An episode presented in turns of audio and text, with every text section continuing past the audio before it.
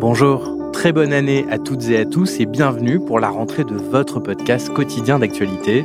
Je m'appelle Jean-Guillaume Santi et il est l'heure du monde.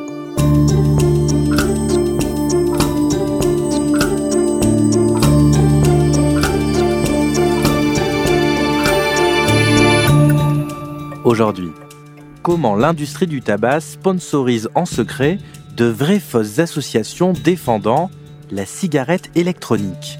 Cela fait de nombreuses années que l'on sait les cigarettiers experts dans le monde du lobbying pour tenter de lutter contre toute nouvelle réglementation du secteur. Mais ce que vous allez découvrir va peut-être encore vous surprendre. Stéphane Aurel, journaliste au Monde, a participé à une enquête collaborative internationale avec le collectif The Investigative Desk Ensemble, ils lèvent le voile sur les stratégies de lobbying et d'influence que l'industrie du tabac aimerait bien garder secrètes.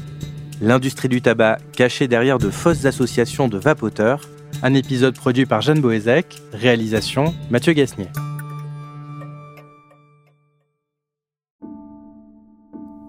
Stéphane, pour bien comprendre l'histoire que tu vas nous raconter, il faut qu'on prenne l'Eurostar direction Londres. Qu'est-ce que tu y trouves? On est le 20 septembre 2021, je suis avec mes, collègues néerlandais et on se rend en fait sur euh, une des étapes du minibus qui fait une tournée européenne, euh, le minibus d'une organisation qui s'appelle World Vapors Alliance, qui est une organisation de vapoteurs. Donc on est sous le ciel gris, mais il pleut pas, on a eu de la chance. Euh, on est à Shoreditch, qui est un quartier hipster. Il y a le petit minibus Citroën avec un gant de boxe rose Barbie sur le toit. On va dire une demi-douzaine de personnes qui sont là à aborder les passants. Est-ce que vous êtes un fumeur ou est-ce que vous êtes un vapoteur? Et ils les, font venir sur leur site comme ça pour leur faire signer euh, une pétition, une lettre à, leurs députés, faire un témoignage vidéo sur euh, leur passage de la cigarette euh, à la vape. Ok Stéphane, donc jusque-là, rien de bien choquant a priori. On a une association de vapoteurs qui fait un petit événement public pour promouvoir donc son amour de la vape. Alors qui est à la tête de cette organisation? Alors, le directeur de cette organisation s'appelle Michael Landel. C'est un, Autrichien de 34 ans, un, jeune garçon euh, sage, les baskets blanches que tout le monde porte et euh, un sweat à capuche qui est euh, constamment en train de, vapoter, qui dit qu'il fume, qui vapote les arômes menthe, melon, ce genre de choses.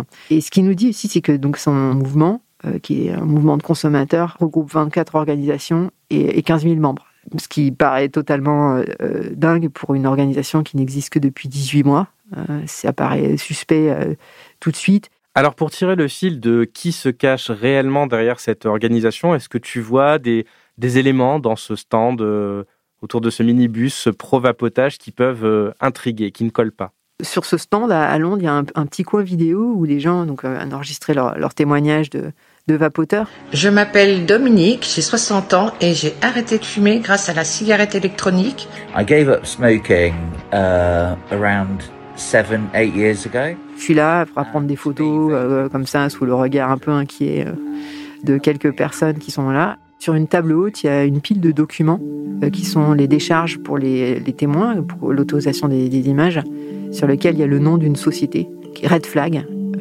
Drapeau Rouge, qui est euh, un nom que je connais bien. Tu la connais bien, alors c'est quoi exactement Red Flag? Red Flag, c'est un cabinet de relations publiques euh, qui a des bureaux à Bruxelles et qui a déjà travaillé avec Monsanto euh, il y a quelques années, donc au moment de, du renouvellement de l'autorisation du glyphosate, l'herbicide phare de, de, la firme, Monsanto qui est devenu Bayer entre-temps.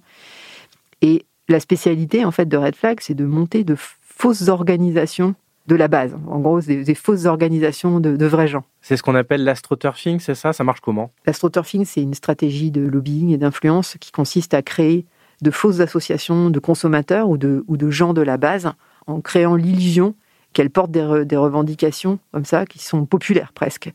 Et un astroturfing en anglais, ça veut dire faux gazon. Ça, ça, ça dit tout en fait.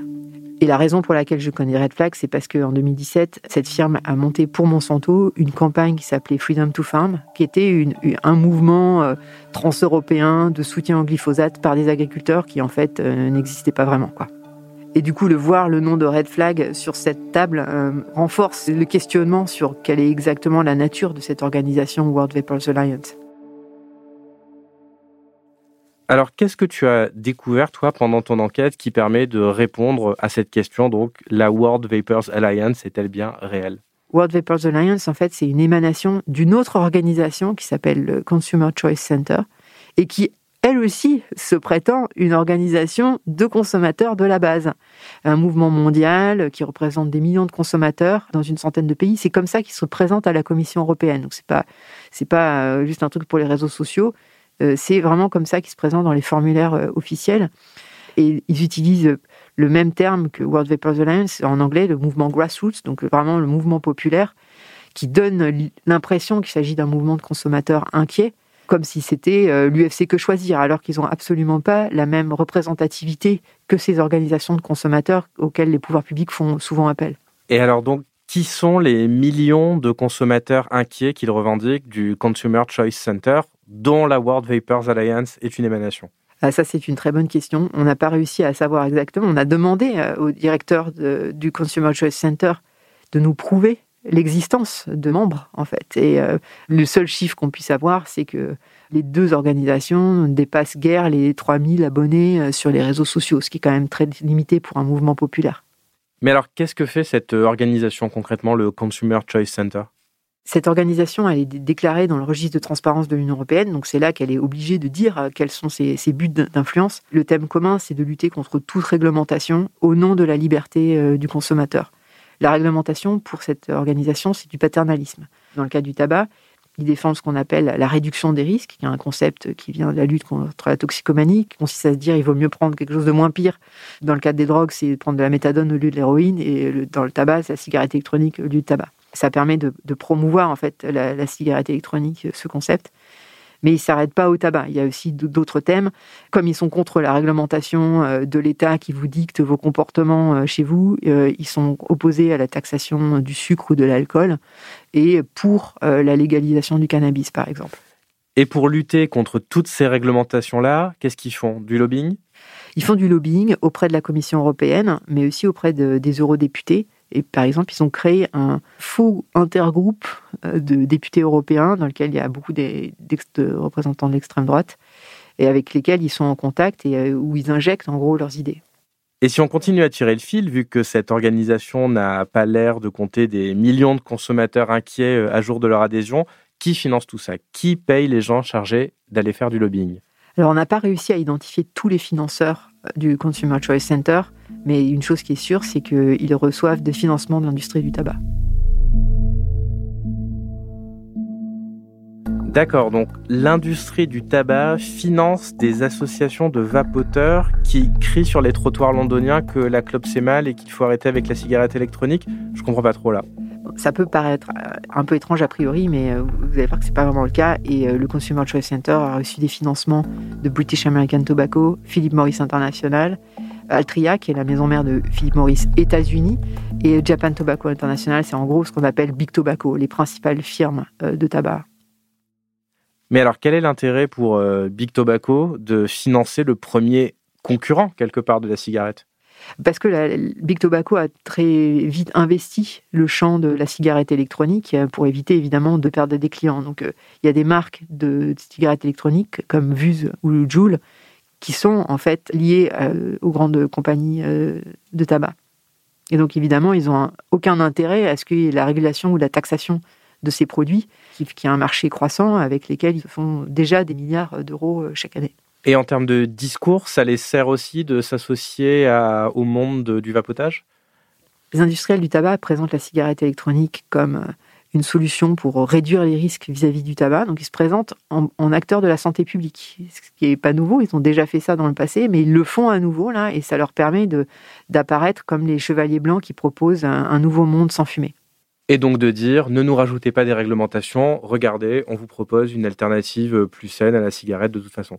Oui, sauf que la plupart des, gouvernements, en fait, sont méfiants sur la cigarette électronique parce qu'il n'y a pas suffisamment de, données euh, aujourd'hui et qu'on a tendance à associer, les pouvoirs publics ont tendance à associer euh, les produits électroniques avec les produits tabac en termes de taxation et de réglementation. Mais c'est vrai que du coup, on l'a beaucoup entendu ça quand même, que la cigarette électronique est a priori moins nocive qu'une vraie cigarette. Et je pense qu'on le dit parce qu'il y a tellement de substances nocives dans une vraie cigarette que on peut se dire intuitivement que ça peut pas être pire. Mais Qu'est-ce qu'on sait scientifiquement concrètement? Bah ouais, justement, c'est qu'il n'y a pas d'intuitivement en science ou en santé publique. On ne peut pas se permettre d'aller sur l'intuition, il faut se baser sur des données. Et aujourd'hui, on n'en sait rien en fait. On n'a pas assez de recul. La cigarette électronique a été mise sur le marché, la première en 2009. Donc 10 ans pour savoir si ça peut donner un cancer, c'est assez court, parce que le délai, délai d'apparition des maladies aussi graves que ça peut être peut-être beaucoup plus long. Il y a ce premier point en fait. Est-ce que c'est moins nocif? Il est possible que ce soit le cas, mais on n'en est, est pas certain. Ensuite, c'est des produits qui contiennent euh, de la nicotine. La nicotine est une des substances les plus addictives qui soient. Tous les fumeurs le savent. C'est très difficile d'arrêter de fumer. Et donc, le, marketing des, euh, fabricants cible les jeunes. donc, le problème, c'est que quand plus le cerveau est jeune, plus il est susceptible de rester accro à une substance et d'être sujet aux addictions à l'âge adulte. Et donc, ce qu'on appelle le gateway effect, l'effet portail, fait que si des jeunes se mettent à, vapoter sans, même avoir fumé, ce qui montre bien que ce n'est pas uniquement un produit de cessation euh, du, tabac, c'est euh, des, gamins qui peuvent se retrouver à fumer parce qu'ils ont commencé euh, à être en contact avec la nicotine, avec la, cigarette électronique. À travers des goûts comme bonbons, fraises, etc., ils se retrouvent accros à la nicotine et deviennent potentiellement de fumeurs ensuite. Oui, c'est typiquement les arômes qui ont été conçus pour attirer le public le plus jeune euh, dragibus, barbe papin, des fruits, il y a même des alcools. Vous pouvez trouver des liquides euh, tequila. Forcément, c'est très transgressif et très intéressant pour les adolescents. Donc, c'est des produits qui sont vraiment faits pour les accrocher et l'Europe, justement, envisage d'interdire les arômes. Mais Stéphane, on est d'accord pour dire que toute personne qui choisit de croire que la vape est pour elle moins nocive et qui milite pour euh, continuer par exemple à fumer son parfum à mangue, n'est pas forcément à la solde de Big Tobacco. C'est plus compliqué que ça. Il y a des vrais vapoteurs convaincus quand même. Et c'est bien ça qui est très compliqué sur ce sujet, en fait. C'est que les, vapoteurs qui ont réussi à arrêter euh, la cigarette sont les meilleurs défenseurs, en fait, de la cigarette électronique. C'est une communauté qui est extrêmement active sur les réseaux sociaux mais ça ne veut pas dire qu'ils sont payés par l'industrie du tabac. Et donc, très, il, peut y avoir des défenseurs enthousiastes, vrais vapoteurs, vrais anciens fumeurs, payés par l'industrie du tabac pour tenir ce discours-là, mais euh, dans la majorité des cas, c'est pas ce qui se passe en fait. Stéphane, on va revenir au Consumer Choice Center, donc ce faux mouvement de consommateurs mobilisés contre toute réglementation du sucre, du tabac, de l'alcool, etc tu as fait une découverte sur une autre source de financement, laquelle? Oui, on s'est rendu compte en fait que cette organisation recevait des financements de structures qui sont liées aux frères Koch. Et qui sont les frères Koch? It's important to talk about the Koch brothers. Billionaire businessmen and GOP mega donors. The Koch brothers. The Koch brothers and their friends bringing in millions and millions and millions of dollars. Les frères Koch sont pas très connus en France et en Europe. Ils sont très connus aux États-Unis. Donc Charles et David, qui est décédé il y a deux ans, font partie des milliardaires les plus riches de la planète. Et euh, leur fortune l'extrait euh, littéralement à la base de l'exploitation euh, du pétrole, mais se sont diversifiés. donc ils vendent du papier toilette, du verre, de la vaisselle en carton, des airbags, de la moquette, des chaises de jardin. En fait, ils ont des intérêts dans énormément de secteurs. Le chiffre d'affaires l'an dernier de Koch Industries était de 100 milliards de dollars. Et pourtant, on n'en a jamais vraiment entendu parler de cette entreprise-là. Un des frères Koch utilise cette expression, euh, c'est the biggest company you've never heard of. C'est la, plus grande firme dont vous n'avez jamais entendu parler. Et effectivement, c'est assez surprenant de voir qu'en France, peu de gens en fait ont entendu parler de Koch Industries alors que c'est une énorme entreprise américaine. Alors on en entend peu parler d'un point de vue économique, mais par contre, effectivement, notamment au moment de l'élection de Donald Trump, on entendait parler des frères Koch plus sur le champ politique, idéologique. Alors, dans quoi est-ce qu'ils sont euh, investis historiquement? Ben, Ce sont les principaux financeurs d'une idéologie politique de droite euh, radicale qui s'appelle le libertarianisme. Et cette idéologie, elle se traduit par une hostilité viscérale à toute intervention de l'État et des pouvoirs publics. Donc ça veut dire quoi? Pas d'impôts, pas de réglementation, liberté la plus totale laissée aux consommateurs, mais surtout aux entreprises, y compris sur les questions environnementales. Koch Industries fait partie des entreprises qui a eu les, amendes les plus élevées aux États-Unis justement pour avoir pollué l'environnement. Alors, pour avoir dans les détails le fonctionnement de tout ce système de poupées russes très complexe, et j'invite nos auditeurs à aller lire euh, l'enquête complète sur notre site, mais en gros, est-ce que tu peux nous expliquer comment ça fonctionne? Alors le Consumer Choice Center, il opère beaucoup en Europe, mais son siège se trouve aux États-Unis, où il est enregistré comme une organisation à but non, lucratif. Ce statut, il est très utilisé pour les structures de lobbying euh, aux États-Unis parce que ça a pas mal d'avantages. Donc non seulement euh, ça leur permet d'être exemptés d'impôts, mais ça permet de garder secrète l'identité des donateurs. Ça n'empêche que, euh, malgré cet obstacle qui est opposé pour comprendre comment fonctionne cette organisation, on peut identifier que des organisations libertariennes qui s'appellent Atlas Network et Students for Liberty, qui sont elles-mêmes financées par des fondations des frères Koch, ont soutenu financièrement euh, le Consumer Choice Center.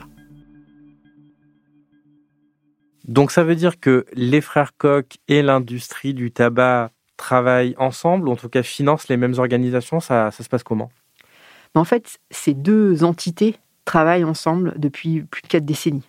Et les cigarettiers, en fait, au départ, dans les années 80, cherchaient des alliés pour euh, créer une opposition populaire aux politiques de lutte anti-tabac qui ont commencé à être très fortes dans les années 80-90. Problème, c'est qu'ils n'étaient pas très crédibles euh, et surtout pas assez nombreux pour faire un mouvement, un vrai mouvement populaire hein, pour défendre le droit des fumeurs. Et ils se sont tournés vers les groupes libertariens et ils leur ont donné de l'argent, en fait, comme des prestataires de services, pour euh, porter une idéologie en fait, qui leur est commune. Mais quel est leur intérêt pour eux de donner tout cet argent qui leur appartient à la base dans toutes ces organisations?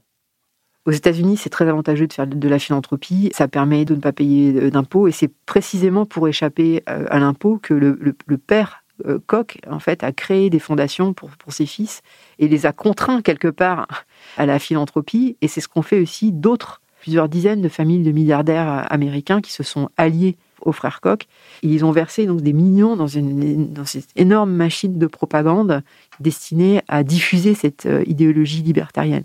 Et Jane Mayer, donc, qui est la journaliste du New Yorker qui a enquêté pendant euh, des années sur, euh, sur ces réseaux-là, et qui a écrit un livre très important qui s'appelle Dark Money, dit de ces personnes qu'ils ont militarisé la, philanthropie, c'est-à-dire qu'ils ont transformé cet argent en, en arme euh, politique extrêmement importante. Et la diffusion, elle est faite à travers des, des myriades d'organisations dont on n'arrive pas à tracer les financements, notamment des think tanks, qui sont très importants en termes de diffusion d'idées dont le seul but, c'est justement de mener une guerre des idées, d'imposer des idées dans l'esprit des gens. Quoi. Donc plutôt que de payer des impôts, ils se disent on va utiliser des dons à des associations pour bénéficier des déductions fiscales, sauf qu'ils créent leur propre réseau d'associations entièrement euh, à la solde de leur idéologie. Ouais, ce, réseau euh, immense, en fait, il a été surnommé la Coctopus parce que Octopus, ça veut dire pieuvre euh, en, anglais. Donc la, la Coctopus, c'est cette organisation qui a été ce réseau en fait énorme qui a été créé à l'initiative des frères Koch et qui, euh, se charge d'organiser une, une, diffusion au niveau américain, mais aussi au niveau mondial en fait de cette idéologie. Et donc dans cette coctopus, il y a l'industrie du tabac. Et ensemble, ils combattent toute entrave à la liberté de vendre des produits euh, addictifs. Et pour le tabac, qui est un produit quand même mortel euh, pour un fumeur sur deux, il ne faut pas oublier que la cigarette tue 8 millions de personnes par an, ce qui n'est pas rien. Stéphane, pour euh, conclure cet épisode, toi, est-ce que tu as été euh, surprise par ces stratégies de trouver Big Tobacco derrière ce qui semblait être euh, une association authentique, a priori, de vapoteurs j'ai pas été surprise de trouver l'argent du tabac derrière ces organisations et les industriels du tabac, ils ont des décennies d'entraînement sur ces stratégies d'influence. Ils mentent depuis les années 50 sur les dangers de, la cigarette. Le, lien avec le cancer du poumon, il est fait depuis 1953. Pourtant, la cigarette est toujours euh, en, vente libre. Et pendant toutes ces années, comment ils ont réussi à faire ça? En fabriquant le doute scientifique, c'est leur propre expression, hein, un mémo qui a été trouvé dans les archives secrètes de l'industrie du tabac euh, dans les années 60 qui dit Notre produit, c'est le doute. Donc les voir recycler et réinventer ces tactiques qu'ils ont peaufinées depuis les années 50 avec de nouveaux produits qui sont les produits électroniques, dans le fond, c'est pas du tout étonnant.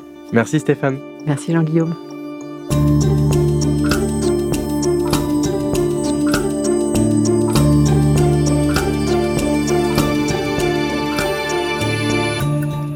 Si vous souhaitez en savoir plus, vous pouvez aller consulter l'intégralité de l'enquête de Stéphane Aurel en allant vous abonner sur notre site.